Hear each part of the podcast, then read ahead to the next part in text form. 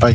えー第36回つんどかないラジオです。よろしくお願いします。よろしくお願いします。はい。今日は、2023年1月28日、土曜日の22時13分です。はい。というわけで今日はスペシャルでブリ会議2023振り返りです。で、えーゲストはセッションマスターをしていただいたなぎせさんで、えー、なぎせさんが、なぎせさんが担当してくれたかたやつを僕に話するという特別会です。でなぜか、あのさ、さすがにさ、なんだ、久しぶりのオフライン、オフラインというか、リアル、いわゆるリアル開催でさ、うん。運営がバタバタしちゃって、運営が聞きたい話をししてほしくて人を集めたのに、運営が聞きに行けないっていう事態が発生。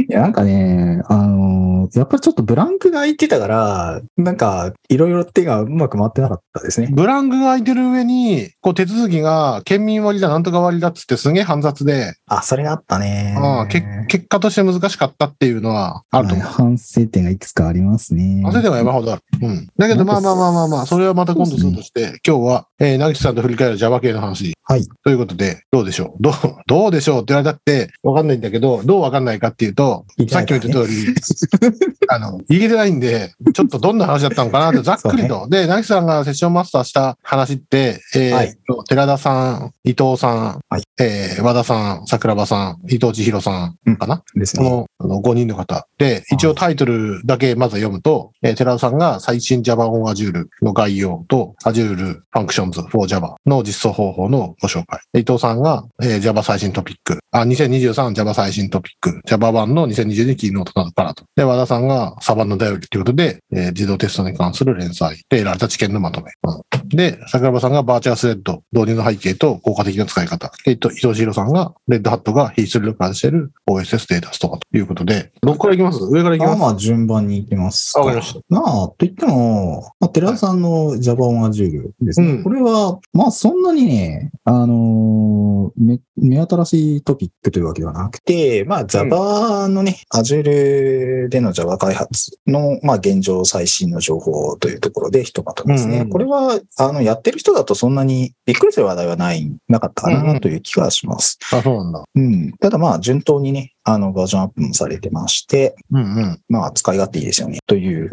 話かな。なるほど。うん Azure やっぱね、Java 使いやすいんですよ。あ、そうなんだ。うん。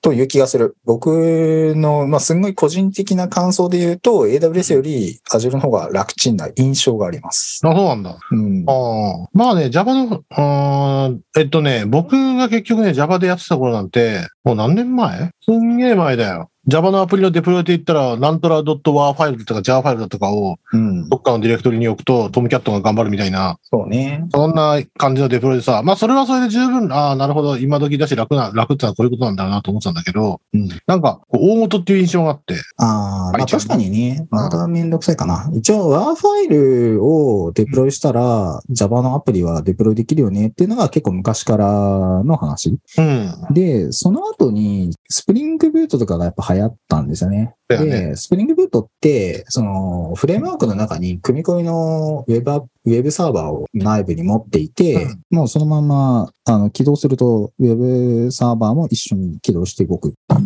で、えっと、最近は Azure はそのスプリングフレームワークに対応した、うん。あのコンテナの、えーっと、なんてだっけ？Azure、Azure、まあなんか、あの、スプリングブート用のやつがあるんですよ。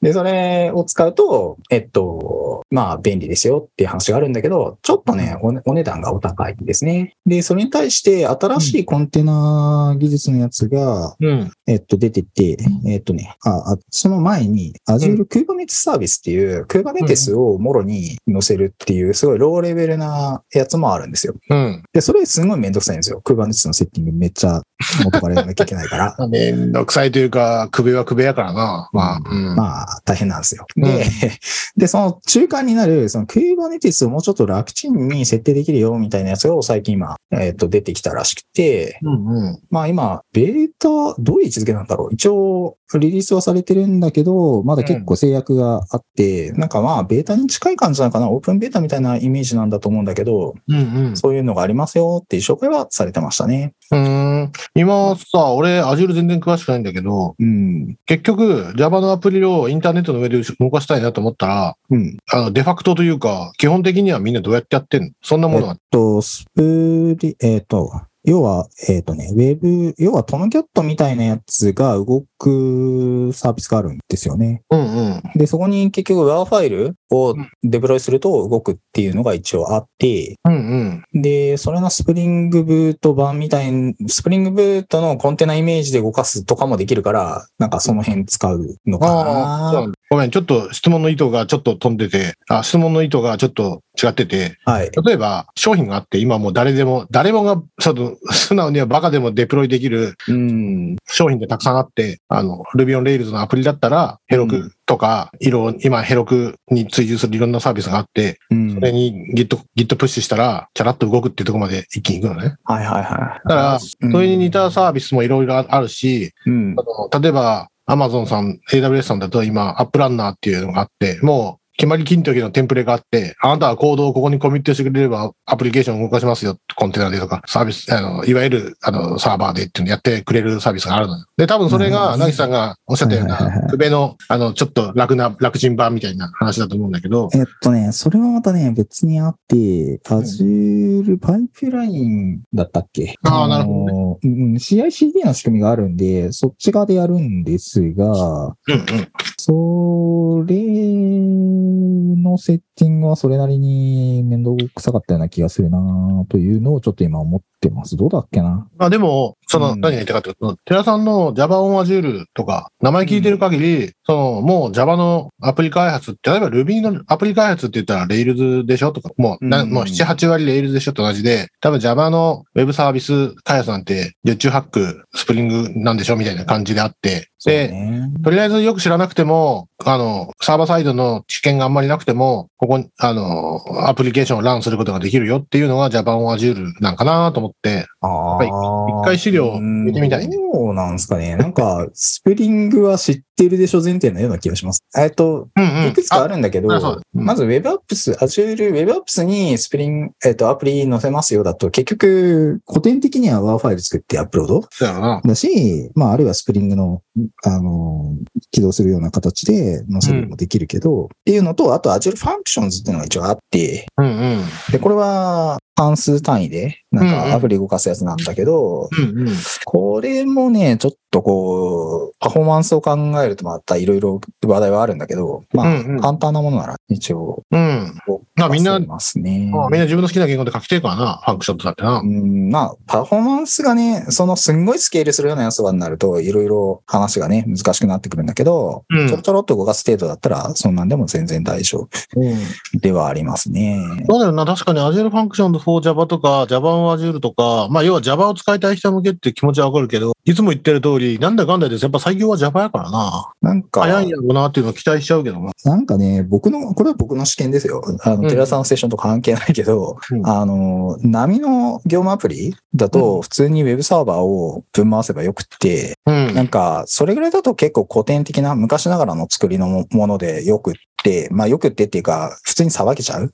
処理がね。まあいいか、そう、砂漠砂けるで言うとそうだけどさ、うん。なぎさん Java のランタイムがどうだとか面倒見たくないでしょ。いや、まあそうなんだけど、だから、コンテナというかパーツのサービスにこう、ボンって乗っけちゃうんだけど、うんうんでも、まず、それでよく、おそらく、波のウェブサービス、ウェブシステムってその程度でよくって、うんでも僕らって結構その、もっと大規模なスケールしなきゃいけないような規模のやつやるわけですよ。手掛けることが結構あうんうんうんって。で、そうなると、スケールアウトをちゃんとするような設計やんなきゃいけなくなって、そっからがなんか本番みたいな感覚はなんとなくありますけどね。そうね。うんあの、ワーを置いてデプロイも何がめんどくさかったかっていうと、スケールするから6台に置いてくれ、ワーを6台に置くっていうのが結構めんどくさかったりしたな。しかもなんか、はいはいはい。なんか、ホットデプロイ、リリース版をデプロイしてるつもりがなんかうまくでデプロイできてないとか、なんかそういうのを管理するのがすごくめんどくさかった記憶があるな。その辺はあれですよ。さすがに Y 個ぶっ込んどけば勝手にね、うんうん。ボコボコ作ってくれるは大丈夫だけどね、今あ時は。どんどん、どんどん楽になってるだろうし、どんどん確実性も上がってると思うけどね。Kubernetes の要はポットが上が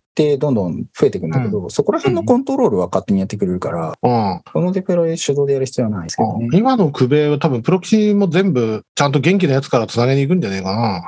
えっとなんていう名前なのサービスやったかな？ちょっともう、もうクベ覚えてねえな。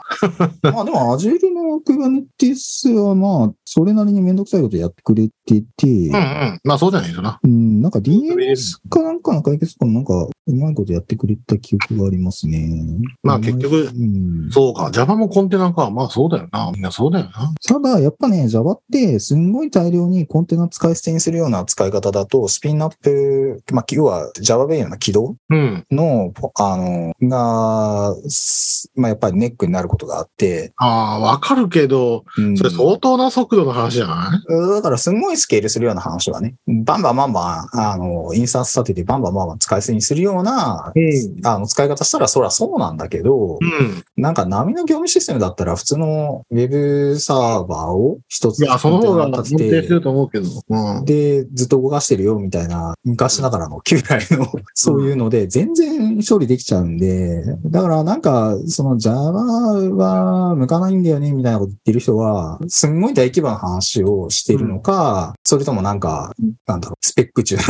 うん。まあちょっとね、あの、首をく、首詳しい人を連れてこないとピンとこないんだけど、うん。僕の見解としては、例えばマシンが100台あります。うん。100台の上に効率よくコンテナを巻いて、うまくドライブしたいっていう時にクベは役立つけど、うん。コンテナをボコボコボコボコ立ち上げまくって無限にスケールさせたいっていうリソースは問わねえとかそういう状況においては、クベってあんま役立たないと、いや、あんま役立たない、そういうこと考えてねえんだよなっていう気がすごくするんだよ。もしくは、うん。もう動かしといて全力全開で回したいっていう場合には、もう何？コンピューター借りてその上で動かしといた方がええやんっていう気はすごくするね。まあなんかそういう、なんか本当の大規模な話になってくると、まあ、僕もちょっとそこまでね、あの、詳しくないんで、なんとも言えないんですけど、ただまあ、波の業務システムが、まあ世の中の需要の大半占めていて、うんそんなクソでっかいやつとかってそんなに玉数ないんで、案件としては。うんうん。で、そういうやつのアーキテクチャやる人じゃなければ、とりあえずなんかまあ、Azure でポンとコンテナ立てて、トムキャットに WAR ファイル置いとけばいいやん、みたいな、そういうのは簡単にはできますよね。うん。なるほどうね。んっていう話が、寺さんの話だったのかなちょっとわからんいやいね。やいや、あの、まあ、結局その、新しいサービスとか出たんですよっていう話をしてた。あ、アジュールのってこと？そうそうそうで、一応まあ、スピンアップがね、みたいな話はちょっと話題に出てましたね。なんだ。でも、スピンアップどうとかって、秒のオーダーで言うと、ど、どんな話なのスピンアップどのくらいだっけな？でもまあ、えーどうだったっけな？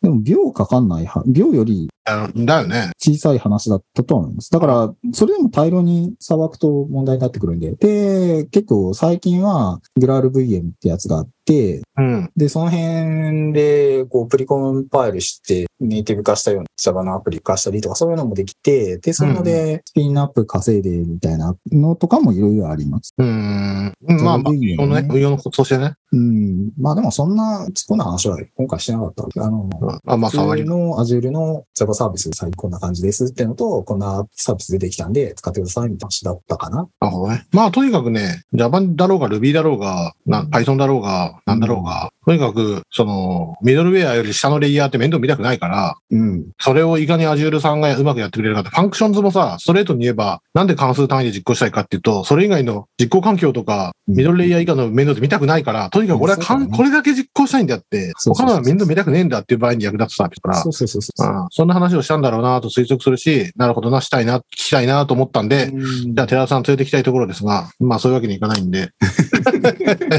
寺田さんに資料をねだっておきましまあ、そんな感じで、まあ、結局ね、ブリ会議のセッションってうん、次回からね、30分しかないから、ょう。うんうんそこんな話はしてないんですよ。うん。うんだけど、あ、しかもね、あの、寺田さんはメイン部屋だもん。あ、寺田さんでもメイン部屋じゃないんじゃないんじゃないこれ基調講演じゃない。うんだよね。なので、あ何が言いたいかっていうと、深掘り部屋だから、もっと今度からもう Java なんて知ってる、Azure なんて知ってるっていう人を前提で話していいよ、いいですよっていう。ねというわけにいかんか。我々もなかなか。なかなかね、最後、最終的に集まったセッションを見てっていう風に運用しませんかって話をしたんであって、こ最初からそういうの狙って、こういう話をしてくださいっていう話は一切しないもんね。うん。まあでも、一応、あの、あれですよ、基調講演の、まあこの次の伊藤さん、うんあの、オラクルの伊藤さんの基調講演とかは、うんここ1年の、あの、うん Java の一般的な動きについて、おうん願いします、みたいな感じでね。なるほどねしてますけどね。というわけで、じゃあ、伊藤さんの話で。そうそうそう。はい。で、伊藤さん、これ、基調講演枠ですね。うん。で、まあ、要は Java、ここ1年の Java 何変わったのみたいなのを、うん、うん。ざっくりとした話で。で、オラクルの、えっと、Java1 か。Java1 っていうイベントがオフライン、アメリカの方でね、あの、開催されて、新しいその動きがありましたよっていう話とかを知っていましたね。まあでも、今年は、なんかその、Java のリリースって、今、その、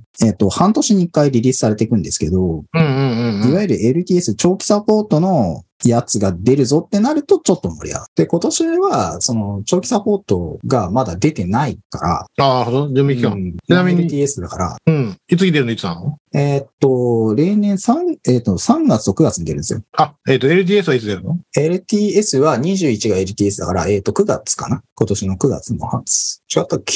あ、毎年9月に出るの？え ?LTS は毎年9月に出るの？あ、そうだね。えっとね、もともとね、3年おきに出たんだけど、それがちょっと長いっつって、今回からね、2年おきになったのよね。あなるほど。じゃあ、毎年じゃなくて、次、うん来年はパスで、その、うん、そうそうそう。あそのさらに1年後だ。にまた出るはずで、で、だから今度の LTS が Java21 で、それが出ると、ちょっと、あのー話題、ニュースは飛び交うかな。なんか、ノン LTS の Java の新機能とかは、いちいちそんなに触らなくなりましたね、最近は。どうん、なるほど。うん、あの、追っかけてる人は追っかけてるけど、うんうん。でも、やっぱね、L、ノン LTS は結構ね、あの、試験的な機能とか入ってたりするんだよね。うんうん、うん。それはまだ本番カードじゃなくてスイッチでオンにした場合だけ使えるみたいな、ちょっと様子見でっていう感じで、で、それから、あの、時期を置いて、えっと、最終版、あの、確定の版が予約入るみたいな、なんか、そういうのがあって、で、あの、言語仕様の、その新しいやつ追っかけてる人はそういうの全部追っかけてるんだけど、うんうん。そうじゃない人はなんか LTS になって、こうバーンってリリースされて、こんな機能ができたんだ、ふんぐらいの感じだと思いますね、正直。なるほどね。うん、LTS に入るときに、流行らんかだし、ボツにするわっていうのない？あと、ありますよ、ありますよっていうか、あるはず。だから、その、なんか、事前に、こう、試験的な機能として入ったやつが、あ、まあ、形変わっちゃったとかはあったはずですね。うん。うん。いや、まあ、保守的な人は、はどうだったかなちょっと覚えがない。でも、なんか廃止、何やらの機能廃止しましょうみたいなのとかもある。ああ、なるほどね。うん。まあ、やっぱ保守的な人は LTS を押さえとけばいいって感じだよね。基本はね、で、やっぱ年に一回追っかけるの大変だしね。まあ、確かうに。ん。だけどな、大変か。だけど、それ、まあでも、ちょこちょこ押さえといた方がトータル楽っていう説もある。いや、と思うんだよな。2年分一気にバーンジャップって結構大変だと思うけどな。うん俺も今、そういう、それに近しいプロジェクトやってるんだけど、うん。本当良くないと思うわ。まあ、でもね、あの、ニュース、ニュースサイトとかの解説は、その LTS の方が盛んに解説されると思うんで、そうね。うん、で、やっぱ、あ途中の、えノン LTS の時の試験的に入ってるような機能とかってまたブレたりするから、うんうん。なんかもうそういう、さらに情報変わるよっていうのを、上等っていう人じゃないとなかなか追っかけられないよね。うんうん。あ、でも今アプリの、アプリの寿命が2年か。アプリの寿命が2年あれば結構、結構流行ったサービスか。こなれた、何、社内ツールかなんかやろな。2年は使わねえな。だからい、や、でもなんでかんでって使われてるか。2年ぐらい。あ、まあ、業務システムとかはもう全然、あの、機関、業務のね、機関のシステムとかはめっちゃ息長いですよ。息長いけどさ、あーまあ関わってるプロジェクトが全部そうじゃないけど、うん。ほと、そういうやつってさ、ほとんどさ、こう、やり方がさ、うん。なんか、100万払って作ってくれ。あとは、もうバージョンアップも何もしなくてもさ、2、3年は塩漬けで触れるよな。いや、今、そんな時代じゃないですよって言うんだけど、うん。なんかそんな仕事が多い気が。で、今、しょうがなくバージョンアップしてるんだけどさ、もう2年前、もうさ、Ruby とかで2年前とか言ったらもう大事なわけよ。こんなバカなっていうぐらい古いか、古く感じるから、うん。まあでもね、それは結構やっぱ、あの、業務システムの規模の小さい、あまあ当然規模の小さい案件の方が数は多いし、うん規模のでっかい案件は数が少ないわけじゃん。うんうん。で、その、比較的粒のでかい案件が Java 周りは多くって、うんなんか、個人単位で、一人二人でやれるような案件じゃない、結構でかい案件がまあまああるわけですよ。うんうん。で、そういうやつは、そんな1年2年使い捨てとかしなくて、結構長期運用を前提になってたりしますね。うん。あまあそこはいろいろだと思いますね。あの、うんパッと作って、使って、パッと捨てるみたいな運用も当然ありだし、そこら辺は結構いろいろあると思うな。僕は結構でかい方をね、やってるから、割と長い気してますよ。なんか、なんか古文書みたいなやつあるからね。うん。いやー、そう。いや、逆に、逆にそういうのほどさ、うん。その今言った LGS とか、そう出ることをよ予定してさ、順繰り順繰りバージョンアップしなきゃいけないねっていう話そうだねしたいそうそうそうしたいんだけど、うん。で、一応聞くんだけど、うん。Java1 っていつ頃やっとってどのぐらいの大きさなの？Java はクソデカです。クソデカと言い方は変だけど、パッキン、パッキンでかい。パッキンでかいね。えーっとね、ちょっと待ってください。Java 版はね、ウィキペディアって載ってんじゃない ?Java1。なんかね、もう日本のね、そのカンファレンスの規模と違うのよ。ああ、ウィキペディア載ってるわ。現地行ったことないんだけど、えーっと、ウィキペディア曰く、Java 版は96年から毎年サンマイクロシステムズが開催している Java に関する会議ですと。で、うんえー去年もやったと。で、日本で Java 版も何何年かに一一回やってると。やったことあるね。うん。前回は2009年らしいね。すごい、14年前じゃん。10うん。その後ね、Java1 っていう名前じゃないイベントとかになっちゃったりとかして、Java1 じゃなくなっちゃったりあったんだけど、今回また Java1 っていう名前で復活したみたいな。話らしいんですよね。日本は、日本ごめん、14年前じゃなかった。日本はね、2012年、六本木アカデミーヒルズで行われたらしいよ。参加者なんて書いてねえな。初日の、あ、Java1、コミュニティ1。でも日本の Java1 はね、そんな大層な、あのあれじゃないんだけど、確か本家のやつはね、すごいセッション数で1週間ぐらいかけてやるんじゃないかな。Java1 参加人数で検索したらさ、うん。2001年の記事がヒットするんだけど、すごいね。ワイヤードの2001年。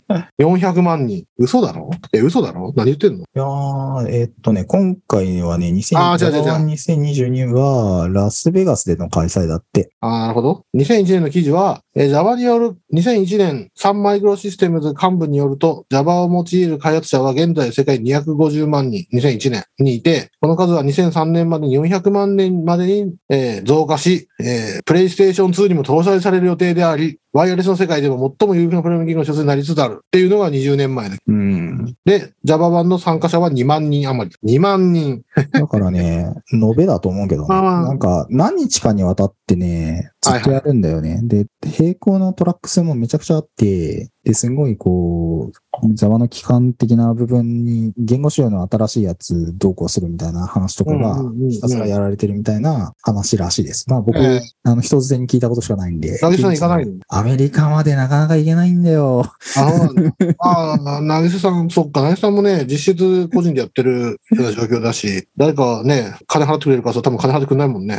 さすがにね、アメリカの Java まで行こうとすると大変ですね。あ、えっとね、今年の Java はね、えっと、4日間開催だそうです。ああ、なるほど。うん、だからね、ちょっと日本の Java とかとスケール感全然違いますね。うん。で、トラックもめっちゃあるって話らしいよ。5年ぶりの Java1 か。5年ぶりだ。うん。まあ、そんな感じで、あめちゃくちゃクソデカカンファレンス。すごいね。なるほどね。っていうのが一応こう、まあ最先端の、うんうん話題になってて、で、どんな話だった？の伊藤さんのしてくれた話。えーっと、全体としては、なんだっけな、なんだっけな、あんまり印象に残ってない。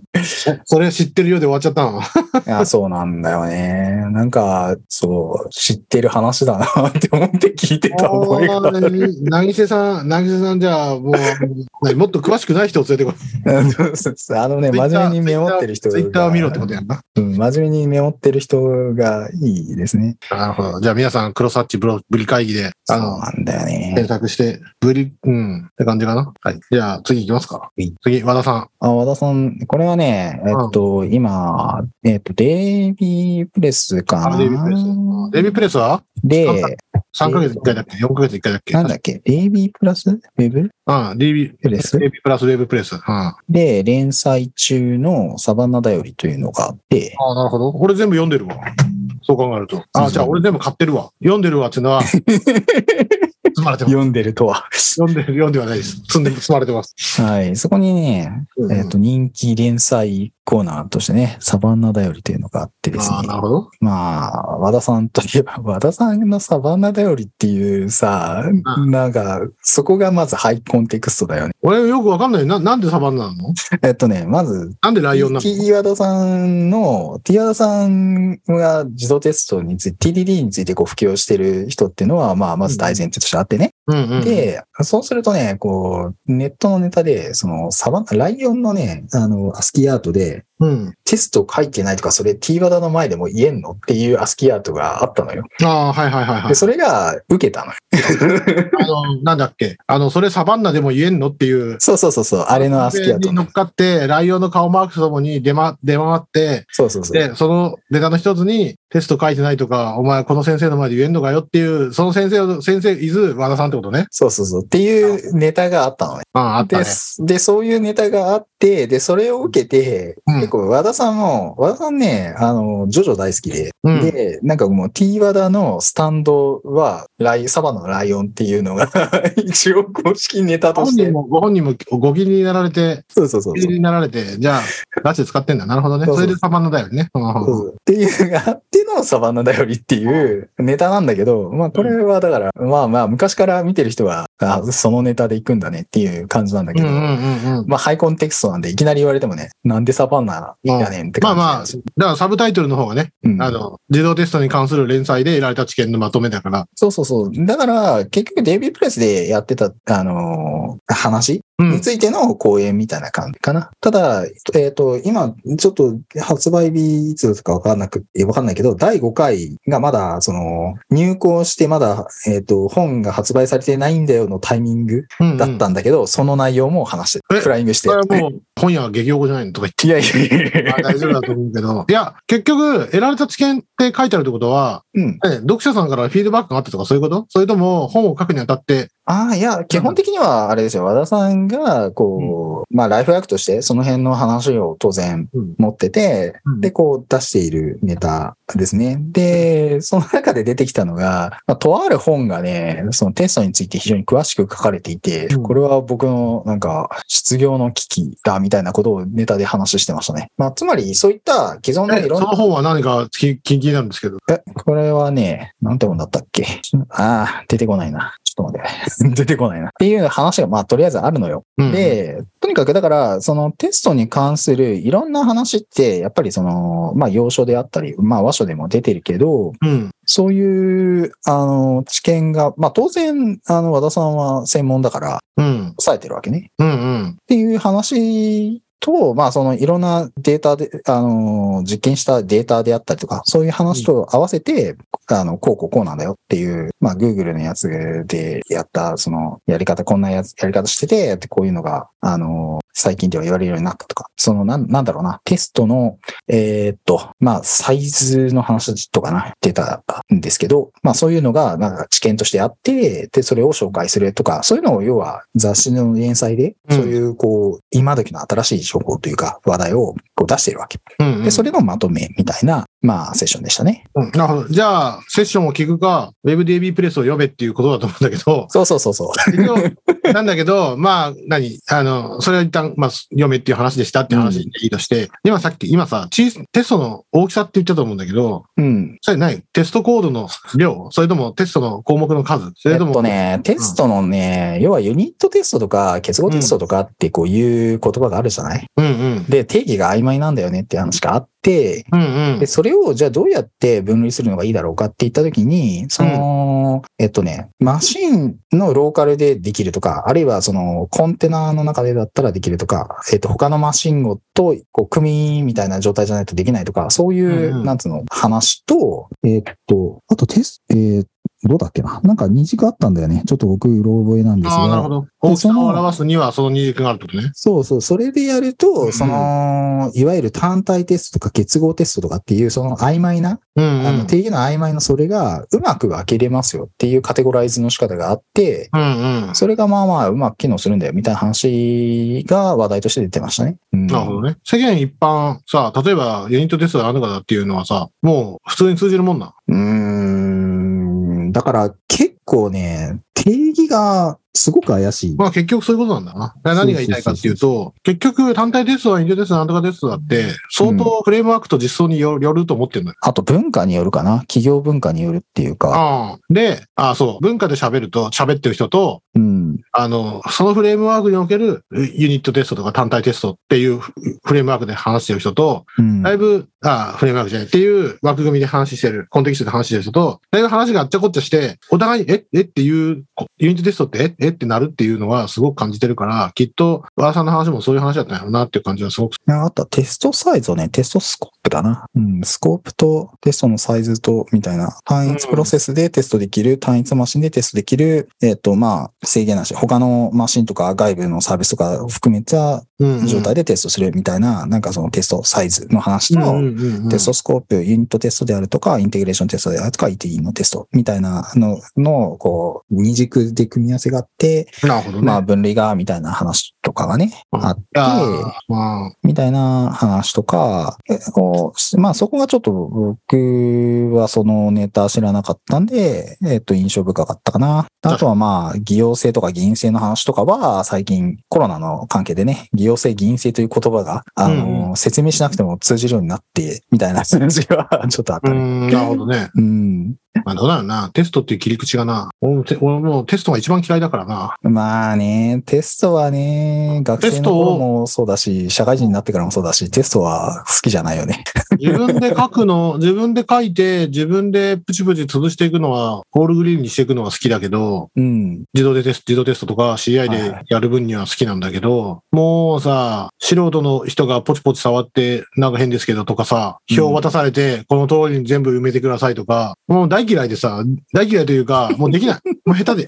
本当にな、なんていうの？あの、数を1から10まで数えなさいみたいなことが全然できない。いやー、なんかね。苦手で、苦手なんだろうなって思うわ。どんだけ真面目に注意してやっとっても、なんか一個抜けてたりするうから、いん。や、これ人間じゃできねえよって思うんだけど、あ人間がやるときはやるからな。さあ、偉いなと思いつつ、なんだ、テスト使用書書いて、何？な、なんか、エクセル項目一覧のエクセル作って、これ全部埋めてくださいとかさ、あれすげえなって思う。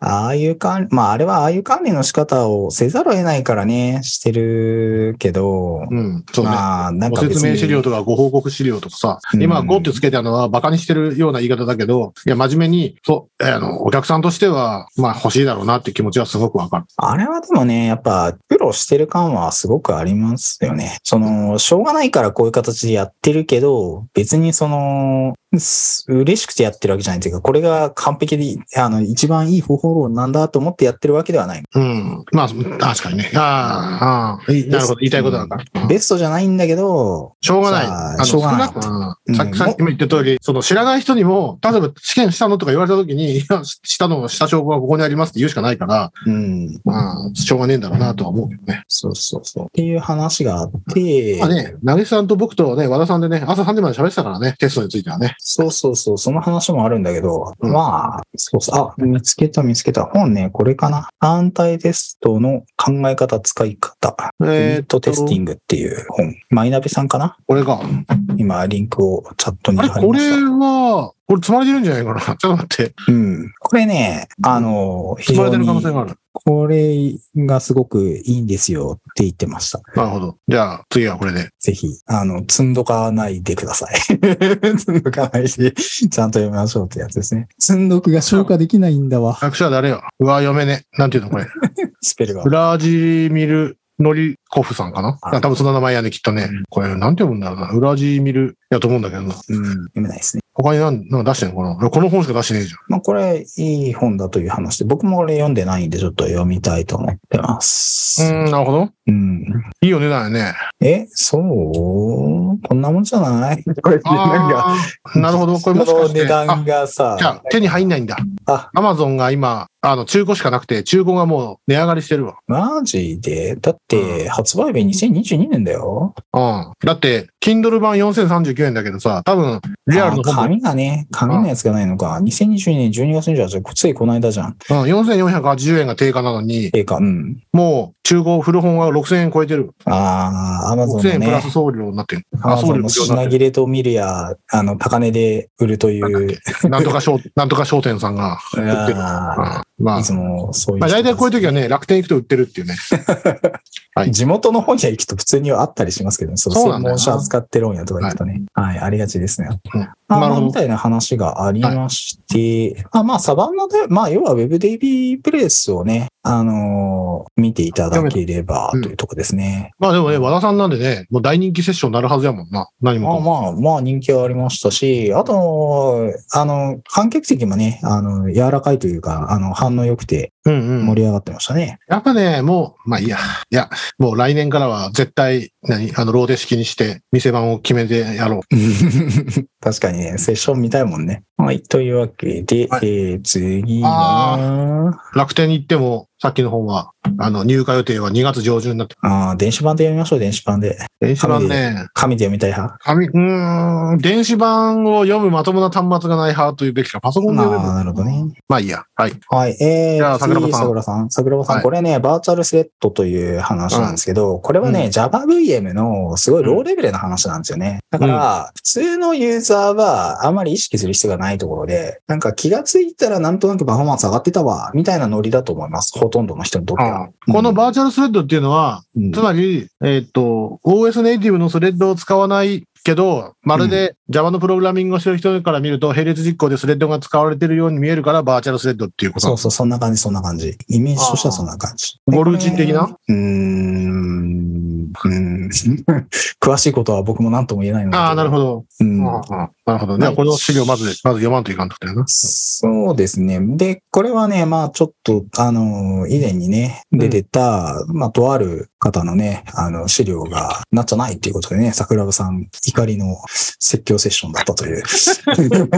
裏事情はあるんですが、ああ、なるほど。まあ具体的に誰が詰められてたかは言いませんが、はい、そういう内容でした。それあの、人が詰められてるの辛いんで見たくないんで。いまあ別にそんなね、激詰めしてるわけじゃないけど。や、そう、そう、そう信じてますこういう内容ですようん。ちゃんとしなきゃダメだよっていう話をね。結局、その、導入の背景と効果的な使い、効果的な使い方って何なん？単に使えば早くなるってだけじゃない。あ、そうですね。つまりはそうで、うんえっとね、Java やってる人だとわかるかもしれないけど、エグゼキューターサービスみたいな、なんかその、すなんだろう、マルチスレッドのスレッドを勝手に管理してくれるような何かに、あの、処理を投げとけば、勝手にマルチスレッドやってくれるんだよ、みたいなのが、あの、Java8 以降の世界なのね。うんうん。で、8以降、5以降、5以降だったよね、リスナー。まあまあ、とにかくそういう世界で、で、なんかバーチャルスレッドを使ってやる場合は、なんかそこら辺の初期設定でちょいちょいとなんかやってやると、あとバーチャルスレッド使ってくれるよ、みたいな感じで、だから具体的にあんまり僕ら。がすごいそのガツガツ触んなくても、それに合わせたプログラムとかあんまりしなくても、まあ大体効いてくる。ただし、バーチャルスレッドを活かすためには、シンクロナイズを使ってるとダメで、なんかそこら辺、シンクロナイズっていうのシンクロナイズのシンクロナイズっていうのはキーワードね。うん。あ、ごめん。シンクロナイズっていうのは、あの、スレッドの待ち合わせってこと？Java のシンクロナイズキーワードっていうのがあって、うんそれがあると、スレッドをね、あの、同期する機構が働くんですよ。うん、うん。でそれがあると、バーチャルスレッドがうまく効かないっていう制約があるんで、うん。その、シンクロナイズを使わない、ノンブロッキングなね、設計になってないと、効果が出ませんよっていう注意点がある。うん。じゃあ、そのキーワードを使ってないスレッドをうまく、あ、うんない、あの、マルチ並列実行を、並行実行を、並列実行を作って、で、それは、あとはバーチャルスレッドなのか、どうなのかは、や、ややらせときゃいいんだよっていう。ローレベルでなんか吉野にやってくれるよみたいな感じだし、フレームワークとかが勝手に内部的にあの対応してくれてたりとかするはずなので、うんなんか我々、その業務の人とかはあんまり意識しなくても、なんか勝手に使われてなんかパフォーマンス上がったわ、みたいな感じかな。うん。だからローレベルやらないとあんまり。うん、まあでもそこはね、抽象化うまく一枚挟まれてて、のところがいいところだったから、そうですね。素敵なデザインでいいと思うんですけど、うん。結局導入の背景っていう意味では、どうなん？それは CPU の設計がとか、そういうレベルの話？えっとね、導入の背景としては、えっと、すごい古い時代、要するに Windows 95とかあんな時代の初期の Java の時代とかって、まずシングルコアの CPU で、うん。タイムスラッシュ、時間で区切って、そのタスクを切り替えることで、あの、マルチスレッドを再現してたのね。そうだね。で、うんサーバーサイドにはたまにあの複数コアのやつがあったけど、基本シングルコアでタイムスラッシングでやってましたっていうのがあって、で、そのスループットの話と、えーっとね、スレープトを高める話と、うん。なんだっけ、コンテキストスイッチの話があって、で、なんかまあその辺の背景、今マルチコア、ミニコア時代になっちゃったから、うん、うん。なんかその時代と、なんかその背景が変わったから、そのバーチャルスレッドっていうのが必要になってきたんだよっていう話題がされているんですよ。なるほど。むしろバーチャルスレッドが欲しくなるんだ。ううん。ん、なんかその導入の背景の話で、うん。そこら辺の資料が、ちょっとね、私もなんかね、若干この、そう、スループット向上が目的だっていう話ですね。なるほどね。みたいな、その背景とかが、ああ、なるほど。バックグラウンド。資料の URL 貼っとくんで、皆さん見てください。これは相当詳しくなってる。そうそうそう。だから、CPU とか大好きな人は、これいいやろね。うんそうそうそう。だから、このアーキテクチャの土台になってるその背景事情みたいな話を、うんうんあの、しっかりしてくれてるんで、その、実際この、すごいローレベルを自分で実装するんだじゃなくても、そもそもなんでこういうことをしなきゃいけなくなったのかっていうその背景の、あの、うんうん基礎知識をちゃんとこうやってくれてるんで、そういう意味では理解が深まるっていうかね。なるほどねうん。はい。ありがとうございますと。いうことでした。うん。あら、最後、井戸千尋さん。はい。千尋さんのセッションはですね。データストア。そう。データストア。これね、まあ、千尋さん要はレッドハットの人なんで、うんうんレッドハットの製品の、まあ、アピールなんですが、えっとね、え、ない。このタイトルから言うと、ひっそりとって書い書いてるから、まあ確かにレッドハットがひっそりと開発してるか。表だって、表だって開発してるものって、むしろ何な何があるいや、というか単純に知名度の問題だと思うんですけど、ん Infinispan ってやつがね、 Infinispan っていうデータストアの製品がすごいんですよっていう話なんですけど、データグリッドのね、あの、解説をしてくれてるんだけど、うんうん。これがね、なんかにわかに信じがたい。対抗、あ対抗馬は何なの？アプリ、このデータは何だろうなデータ、えっ、と、これがね、な、性能何と言えばいいんだろうな。ノード1クラスターがあって、4、あーだから、エラスティック、 Elasticsearch とかかな。どうす具体的な製品だと何か？ちょっと僕もよくわかってないんですけど、うんデータグリッド、まあグリッド、クラスター組んでデータがその分散管理されてみたいな。あーなるほどね。これ多分 Dynamo とか、あノン、 NoSQL のそっちかな。で、なんだけど、なんかその書き込みがね、あの、の、まあ一つだけ書き込みできるプライマリーノードがあってとか、読み取り専用のレプリカノードがあってみたいな設計のやつが、まあ既存ではあるんでらしいんだけど、じゃなくて複数のノードでクラスタを構成して全てのノードが読み書き可能みたいなことを言ってるわけ。うんうんうんうん。どうやってっていう、なんかそのにわかに信じがたいのよ。これ何ページ目って今出んのかこれ？え URL に出たいー、あ、URL? なるほど。URL は37ページ。37ページの参考資料1に、うん。ホットロッド Java クライアントとかさ、データグリッド、セキュリティガイドとかあるんだけど、今回は何？データグリッドの話？データグリッドのクライアントがホットロッド？うん、僕もよくわかんないんだけどね。あまあデータグリッドって僕使ったことなくて、あーだけど、おそらく今のご時世だとみんなこれを使うと思うな。理屈としては、そのデータベースとかを、まあ普通生で使ってたりするじゃないですか。うんうん。そこをデータグリッドをかませることで、パフォーマンス出せるよとか、まあそういう話が出てくるんだけど、うんうん。なんかその導入する、うーん、シチュエーション、これ導入したら、まあ良さそうだなっていうのはこう感じるわけだけど、うんうん具体的に今やってるようなその業務の案件とかで、うんうん。導入しましょうってこう強く進められるかっていうと、今一つ僕の中でこう消化できないデータグリッドを使ったそのシステム設計をしたら、どういう感じになるのっていうか、なるほどね。そこら辺がね、僕の中で全然消化できてなくて、概念としてはなんとなくわかるけど、うん。多分、長井さんはそういう状況においては、うん。スマホのアプリ開発とかをちょっと勉強すると、なんか最近のご時世のデータストアってこういう要件なんだよっていうのは学べて、はあ、データグリッドってそういうことかっていうのがピンとくるかもしれないな。いや、理屈はわかるのよ。理屈はわかるんだけど、うん。なんかね、仕組みがしっくりこないっていうとこがあってね。なんか、あ、な、あ、データグリッドの実装がってこと？実、実装っていうか特性がなんかやっぱピンときてないような感じがあって、ああ、なるほどね。うんまあ、なんだっけ？あの、 Dynamo とかさ、うん。ああっちの Elasticsearch とか、あの辺の運実装とか運用とか性能とか見てると、はあ、ほう、世の中こういうものがあるんだなっていう感じはすごくすると思うけど。その辺最近そっち寄りの仕事してなかったからさ、なんかスマホ界隈もね、ちょっと離れて長いんで、うんもう僕スマホのやってた。いや、でもちょっと前まで、ちょっと前だって、スマホの出回りでも十分、何 ?Web API で、バックエンドは、えっ、と、リレーショナルデータベースでっていうのが、ちょっと前までそうだし、今もそれでほとんどの要件こなせるけど、うん。でも今は、だからまあそういうスケールのでかい話、の案件をピンポイントでさ、あの、うん経験しないとなかなかこういうのって実感持てないんだよね。うん。ああ、どうなんだろうな。ちょっとデータグリッドをどういう人相手に売ってるかっていうのはちょっとピンとこないけど、あの、波のアプリだったら、波のアプリっていうのは、例えばなんかうん出社したら何々して、え朝礼用にデータを送りたいんですぐらいだったら、うんもう今、RD RDB とかよりも、多分こういった、もう SARS と、あの、仲のいい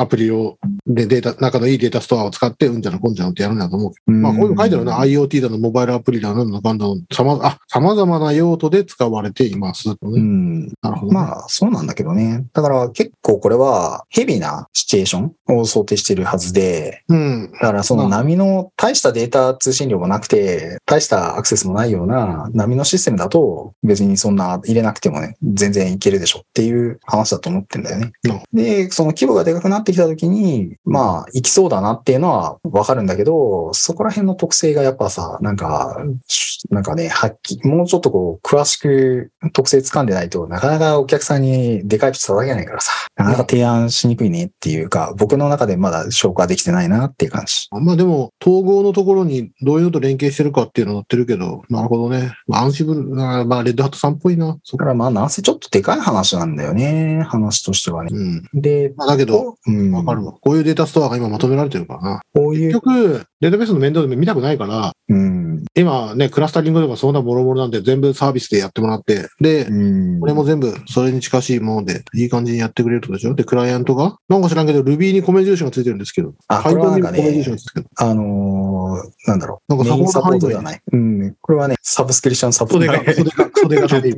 でねねってなっちゃうやつね。いや、でも、これなるほど、こういうサービスあるんだ。いや、でもこれは学びが多いな。そう、だから、あの、うまくハマるところにぶっ込めば、すごい効くと思うんだけど、ちょっとね、そこが見極めれてないなプライスはどうなんだ？あ、OSS って言ったもんな。なるほどね。大変参考になりました。はいだ。から、なぜでかい話で、ちょっと僕も消化しきれないんだけど、まあ、こういうのもあるよっていうことを知っておくことが、なんかこう、うんうんね、必要になった時にさ、あ、なんかそういうのあるって聞いたことあるなっていうと、まあ、調べられるじゃないですか。うん。まあ、大体。ね、今こういう時ってめんどくさい、いろいろとめんどくささも考えて、うん。あの、めんどくささっていうのは、例えばインストールするめんどくささ、運用するめんどくささ、うんその他もろもろ考えて、大体レディストが採用されるんだけど、ああ、まあね。それもね、クラスターとか考えたら、あーサービスで欲しいなって思う、思うえ、思い始めて、あーサービスで欲しいなと思った上に、そもそもなんでレディスなんだろうと思ったら、インストールがめんどくさかったからって、でももうサービスになったらレディスじゃなくてもよくねとかいろいろなって、こういうサービスの、その他もろもろもっと便利なやつあるじゃんっていうのはすごく感じるし、レディスのかゆいところ、もうレディスで十分かゆいところ手が届くんだけど、うんそれと似たようなものをもっとか可用性高く、その他もろもろっていうことを考えたら、いろんな商品ありますぜっていうのはすごく助かることだなと。そうですね。だから、まあ、レディースとかもね、普及しましたよね。昔はなんか RDBMS 一辺倒だったけど、キーバルストアとかもね、普及したし、で、まあ、そういう中で、さらに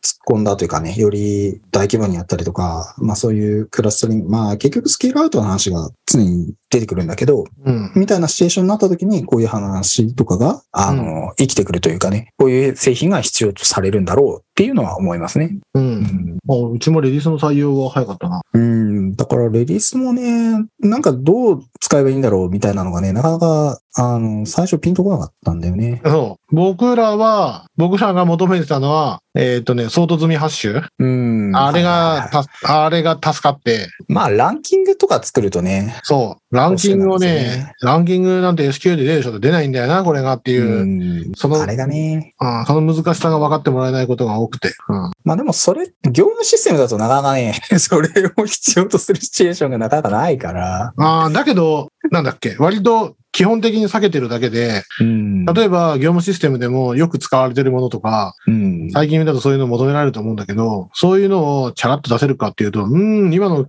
今のクエリの構図だと、あ今のテーブルの構図だと難しいですねって結構あるんだけど、あ、まあそうね。だから、鶏か卵かみたいな話は確かにあって、あの、作るの大変だからやめましょうで業務要件止めてるパターンもあるし、ただすごく多い。うん、だから、そこがね、これ入れればできますよだったら、じゃあ入れるか、みたいな話とかもあったりするし、ただ、それが結局強い要件かどうか、コスパみたいな話があって、そんだけね、あの、大変なんだったら、まあ大変ってことは、つまりお金がかかるってことだから、うんうん。じゃあそこまで投資してまでそれやりたいかって言われたら、いや、そこまではやしなくてもいいよ、みたいなね、うんうん。妥協がされがちという感じでしょうか。ただまあそういうのも、まあ次第にいろいろね、こなれてきて、こう使い慣れてくると、だんだんやっぱり、じゃあ使おうかみたいな話も増えてくるっていうかね。うん、だからやっぱ時代がやっぱり進んだのかなという。まあこういうクラスター組んででっかいのやりましょうみたいな話とかもだいぶ増えましたしね。あの、昔はそんなスケールアウトしてまでやろうっていう案件あんまりなかったけど、まあスケールアップで結構いけたし、うん、それがね、手間だった時代が終わって、だいぶもうみんなアプリの作りとか、こうあるべき、そうあるべきってだいぶ変わってきて、要件も変わってきてっていうのは結構あると思いますよ。てか、あとさらに、これができて当たり前っていうのもだいぶ変わってきてるから、そうですね、うん。フレームワーク自体もこなれてきて、だから昔はクラスタリングしようとしたらすごい大変で、その、まあ悪名高き EJB とかのうん。世界、あれもクラスタリングするための仕組みなんだけど、あんなめんどくさいことしなくてもいいんや、みたいなことに今はなってますよね。まあ、それで最初の話じゃないけど、うん。リバープロどうするんだと、その他もろもろどうするんだっていうのが始まって、うんクラスターって大変だなっていうのを Azure さんがカバーしてくれるし、クラスターになったってことは、その、動的に増減するクライアントがいて、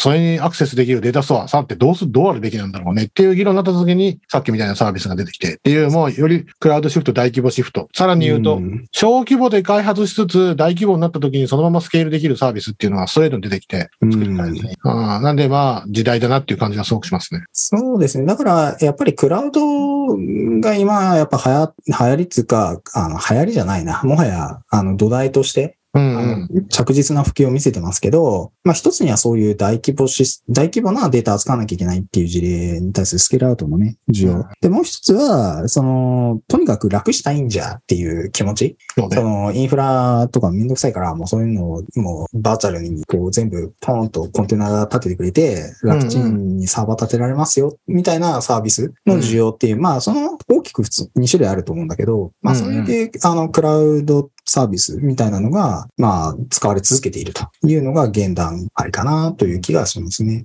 まあ、はい。そして、バーチャルスレッドも行われ、テストも行われ、なるほどなって感じだね。そうそうそう、そんな感じスレッドの、スレッドのテストと、スレッド周りのテストとかは結構面白いからやってほしかったな。バーチャルあ、議論、セッドも議論としてはね。議論としてはね。あ、バーチャルスレッドもなんか、あの、スタックトレースとかがね、昔分断されてて全然追えなかったやつが、なんかね、JavaVM がうまいことしてくれて、ちゃんとトレース繋げてくれるとかそういう話に話題されてましたね。えーじゃあクラッシュしても安心安全じゃん。まあ、エラーのデバッグがすごいしやすくなりましたっ確かに。ていう話がね、出てましたね。ねはい。というわけで、ブレイク会議、うんメインの話は以上かな。あとは余興の話ぐらいかな。なんかあったっけ？ナイスさん自体がプレゼンしたやつね。そうね。うん。余興、余興受けてましたね、割と。余興を受けてたのに、なんか知らんけど、ドローンショーが隣で始まり、あ花火大会が隣で始まり、結構なもうね、イベントが同時多発的に行われて大変やったね。いや、でも、余興だから。あくまでやっぱ余興なんで、あの、余興だからそれぐらいでいいんですよ。ナギさんもそもそもオブザーバーやったもんね。本当はね、あの、とある方が登壇予定だったんだけど、ちょっといろいろとあって参加できなくなっちゃって、だったもんね、うん確かね。で、まあ、一応今回、ブリ会議3トラック並行だったんで、うん。2トラック潰れるようなことあったら、出動しようかなと思ってたんですけど、うん。1トラック潰れてもまあ、2トラックやってるから、まあええか、みたいなね。あの無理して3トラックもろも全部埋めなくても、そうねま。あ大丈夫かなっていうのと、本本質的なこと言えば1トラックで2泊3日とかでややりたいぐらいなのね、もっと長くしてね。しょうがないから、しょうがないから3部屋に分けて、みたいな感じだけど。うん、まあ、二日、うんあの、二日かけてね、開催するという案も中にはあるけどね。うん。うん。ありなんじゃまあ、なかなかね、枠が、枠が足らんのですわ。だいたい枠が30分聖書って短いじゃないですか。枠が足りないと言ってみたり、ある時は、うん、枠あるなって言ってみたり、いろいろ難しいよね。集まり方があれなんだよなまあでもね、ブリ会議は、その、セッションスピーカー率、スピーカーの参加率が、あの、スピーカーの比率、参加者に対するスピーカーの比率がでかい。今5割だ。あの5割じゃないの5割、5割は言い過ぎじゃない？だって30個もあって、うん。飲み会参加したら65人やで。ああ、まあ、あれだね。二次会だけで考えたら5割ぐらい。確かに。あ、本会、本会でも60人、65人だっけ ?70 人ぐらいだっけ？今回。うん確か。駆け込みで入って。そのうちの30人スピーカーで運営もプラス何人かいるから、うん。多分半分ぐらいは運営兼スピーカーだと。でしょで、これが、あのー来てた人でね、あの話してて言ってたんだけど、それがいいって言ってた。だから、そのハッカー文化的な、俺たちはお客さんじゃなくて。俺たちがやって、で、会を作ってるんだ、参加してるんだっていう、その、ハッカー文化的な感触が、うんうん。あの、いいよねって話をしてましたね。うんまあ、それにしちゃって、もっと一般参加と運用スタッフを増やしてくれ。まあね、運用はね、手伝ってくださいっていうのはあって、で、やっぱ地元のコミュニティでよく来てる方とかはね、あのー全然手伝ってくれると思うんで、そっちにある程度やっぱね、あの、手を借りつつ、うまくやんないと、ちょっと僕らが楽にならない。そうね。で、まあ、今回、スタッフにはステッカー配るとかいろいろうん。でやったけど、なんか、ぐだぐだしてしまって全然配れなかったし、ここに2023のロゴのついたステッカーがたくさんあるのよ。それはそれで困るのよ。今年度以内に履けないと困るのよ。なんかの折に食わないといけない、ね。あ、そうそうそうそう。なぎさんが最後いい感じに配ってくれたけど、あまだね、ちょっと配る数全然足りなかった。なんでももっと配りたかったね。なんで、うあの、ブリ会議2024絶対来るっていう人は、あの、このポッドキャストを聞いてるよって僕に言うと、あの、郵送で送りつけるんで、あの、連絡。まあ一応僕のセッションについてもちょっとだけ話しておくと、ああ、はいはいはいはい。はい。まあ、暦の話資料も公開してるもんね。はい。資料は公開しました。で、まあ本来ね、僕 OSS のライブラリ今細々書いてますよっていう段階なんだけど、まだね、あの、コードオープンにできてない状態なんですよね。なので、もうちょっといくつか、あの、実装をやったところに、まあ、アルファ版としてリリースしようかなと思ってます。で、現状どういう状況かっていうと、まあ、暦、和暦の、えっ、と、歴史的な古い和暦の暦、暦の暦法って途中途中変わるんだけど、まあ、それを実装して、えー計算するっていうのと、過去のデータとして、こういう反力、あの、暦が配られて実際に使われましたよっていうデータのやつと、そういうのを全部乗っけて、で、それを一本につなげて、あの、何年から何年までがこれ、何年から何年までがこれっていうそのつながりとかを書いた、こう一連の流れを概念化したようなクラスを作って、そいつに対して、こう、変換してねって送りつけると、うまいこと変換してくれるみたいな感じの API 設計をしています。で、この API を設計するのに、まあ、とりあえずいくつかの暦の実装を作んないと、そこら辺をこう、うまく、なんか、API の口の部分のね、形の検討ができないなってんで、今、あの、とりあえずで古い時代の太陽単位暦の暦の実装二つ今やってて、で、まあ、それと今太陽暦の現代のね、暦があるから、そこら辺を混ぜこぜにして、うまい具合の形になるかな、みたいなのを今検討しているとう。いうんようなことを実装中ですね。で、まあ、暦の、あの小難しい話は、やっぱ、あの、振り切った感じで話すると、まあ、受けは良かったかな。大体やっぱちょっとね、あのあ、そんなの知ってるよみたいな話だと、みんな、あの、聞いてくれないんで、ちょっとね知らん、これ知らんやろ、みたいな話をできるだけ盛り込むようにしたのと、あと、セッション資料中にできるだけ原文の、まあ、要は、引用元、本うの、ん。その、資料の引用元が日本書紀だったり、うんうん。あの、草書だったりとかするわけですよ。うんうんうん。で、その、写真えっ、と、古書の、あのー写本なんだけど、まあ、原文はないからね、写本が伝わってるやつのデジタルアーカイブが公開されてるのがあって、で、そこのスクショ画像とかを資料に埋めることで、なんかこう、実際のその古代のね、歴史観をすごいこう、アピールしたっていうのが受けが良かったかなというところですね。いやー、何事もね、なんかちゃんと原点当たってるよっていうのはね、大事だからね。まあ、あのさ、さっきのプレゼンの話もそうだけど、うん。まあやっぱ上手なプレゼン、あーちゃんとしてんなっていう人は、ちゃんとこう自分の体験どう語るんじゃなくて、ちゃんと数字とかさ、うん。資料とかちゃんと持ってくるし、出所もはっきり書くなっていうのはすごくいつも思う。俺のプレゼンと違うなって思うな。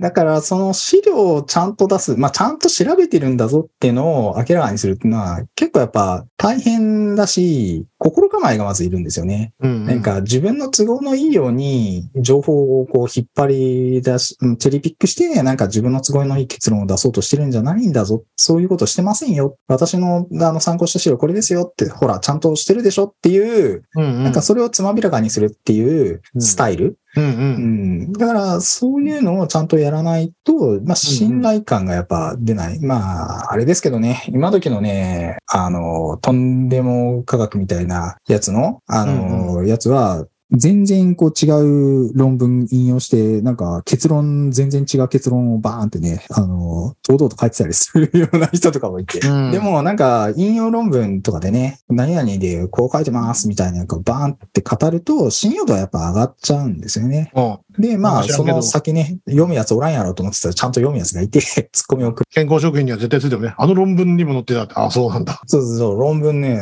入ってくるんだよね。でもなんか、この論文読んだけど、そういうこと、そういう風な結論じゃなかったよ、みたいなツッコミをする人がいて、ああ、やっぱツイッターってのは、双方向メディアってのは怖えな、みたいなね。うんあの、嘘をつきにくいねっていう。この前ね、とある勉強会に出た。うん。で、学生が頑張ってプレゼンするましたようん。もうさ、あの、もう完全にこの本の引用で、この本に載ってることだよっていうことを説明せずに、その本に載ってることを言ってるから、うん。言ってるのね。で、本人は悪気なく、うん。素晴らしいプログラムの書き方とはこういうことですっていうのを言うわけ。うん。でもさ、現、出典も何も言わないから、それお前が考えた、あなたが考えたいいことだと思っ、いいこと一覧なのか、どっかから持ってきたのか、その段前提がないとさ、しかも登壇してる人がさ、年食ったなんとかやったら、あ、その会社のなんとかなんかなと思うけど、うん。もう大学生とか専門学生がそんなこと言い始めるからさ、これは一回注意した方が誰かいいんじゃねえかなって、いや、プレゼンしたのは偉いけどさって思ったね、その時。まあ確かにね、パクリ講いや、だから本人はパクってるつもりなくて、うん調べてみたらこうでしたっていう話だと思うんだけど、うん。まあでもそういうふうに聞こえちゃうからね。いや、まあ、でも、そう、うん、みんな、みんなどう思っとったんやろうな。ちょっとわかんないけどね。だけど、本当に資料を作るっていうのはそういうことだから、か、そうですね。だから比較的ネットでこの人の書いたブログ記事とか聞いたなな記事とかは信用できるっていう評判の比較的いい人とかは、やっぱその転居？